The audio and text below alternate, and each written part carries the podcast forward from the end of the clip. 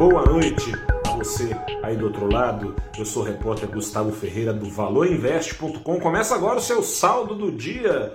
Boa noite, especialmente para você que não contava com a bolsa em alta aqui no Brasil, porque o Ibovespa acaba de tocar a mínima de 2021 com uma queda de 0,89% nesta segunda-feira foi aos 102.122 pontos, mínima do ano, mas a bem da verdade, mínima desde novembro do ano passado. Como? Como o Ibovespa foi conduzido a essa mínima? Foi no meio do furacão, a espiral negativa brasileira acelerou ainda mais a sua rotação e essa mínima do Ibovespa não foi ainda mais mínima porque tem a Vale dentro do índice e a Vale é a empresa com maior participação em sua carteira teórica. A Vale hoje, com seus 11% de participação no índice, a ação subiu mais de 5,5%. Subiram bem também as empresas de siderurgia, subiu a Petrobras também, segunda empresa com maior participação na carteira teórica do índice, subiu ali na casa de 1%. Por quê? Porque assim como essas ações com maior participação podem mudar o rumo do Ibovespa, a China pode mudar o rumo da economia brasileira.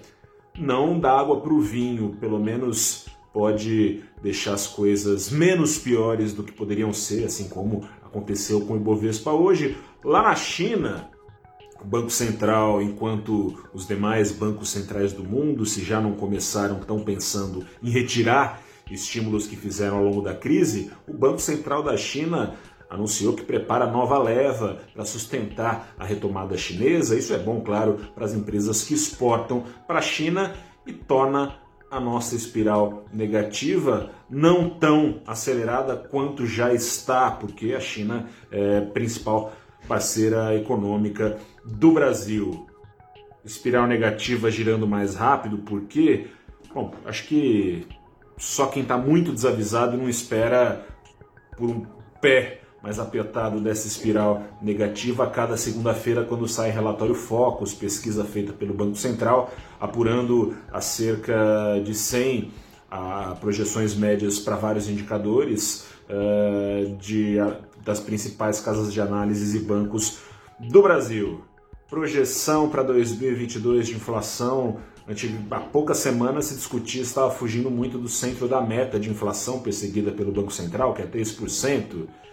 Agora, acho que talvez na próxima, vamos ver, se discute quando vai estourar o teto, ou seja, quando a projeção para 2022 da alta do custo de vida vai ficar acima da inflação máxima perseguida pelo Banco Central e sua política de juros. Estava ali na casa do 4,7, agora está na casa de 4,96% a projeção de inflação para 2022, sendo o teto da meta 5%, questão de 0,04 ponto percentual, tá por um triso negócio, tá por um triso negócio, o que faz também a projeção de juros ser ainda mais puxada para cima. Uma semana estava em 11% cravado, agora está em 11,25% ao ano a taxa Selic esperada para dezembro de 2022.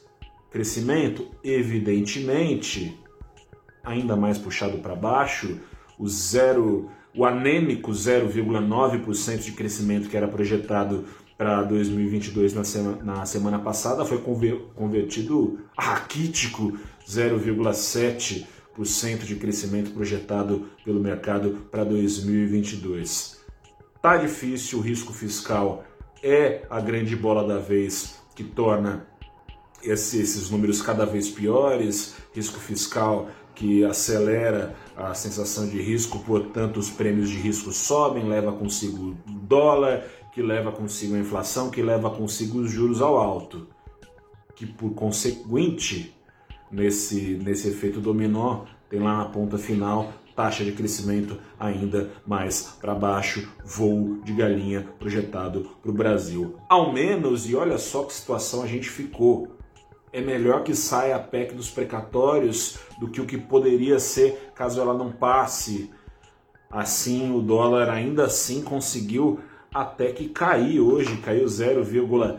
3%, foi aos R$ 5,59. Caiu também com uma pressão esperada de alta de juros ainda mais forte, o que colabora para cair, é, para fazer cair né, o preço do dólar.